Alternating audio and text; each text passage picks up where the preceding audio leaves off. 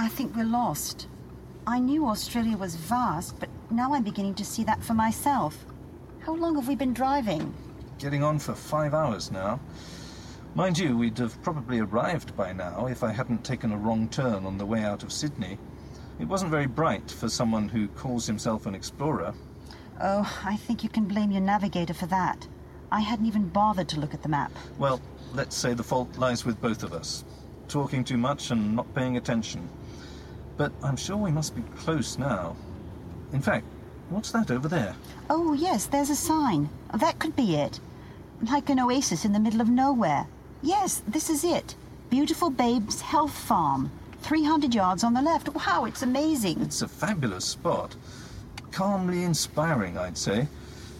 As you say, it feels a bit like an oasis. I suppose that's how they wanted it to feel. And I think they've succeeded, actually, though at a considerable price.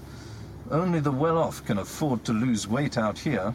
Uh, they pay more to eat less. They have perfect bodies and even more perfect babies. I'm not sure that our initial plan is going to work. You mean pretending to be clients booking in? It's true that we don't exactly look like millionaires. I think they'll spot us a mile away. What should we do?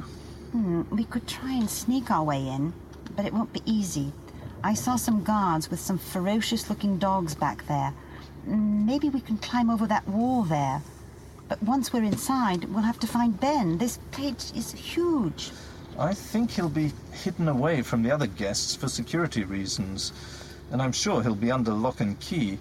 So I reckon we're looking for a small outhouse or something like that. Look, do you see that car over there that's just arrived? The one two men just got out of. Yes, they went into the clubhouse, but there's another man inside the car. He looks as if he's trying to catch our attention. It's it's Ben. He must be locked in the car. No, look, he's getting out, but his hands and feet are tied. He ought to sit still.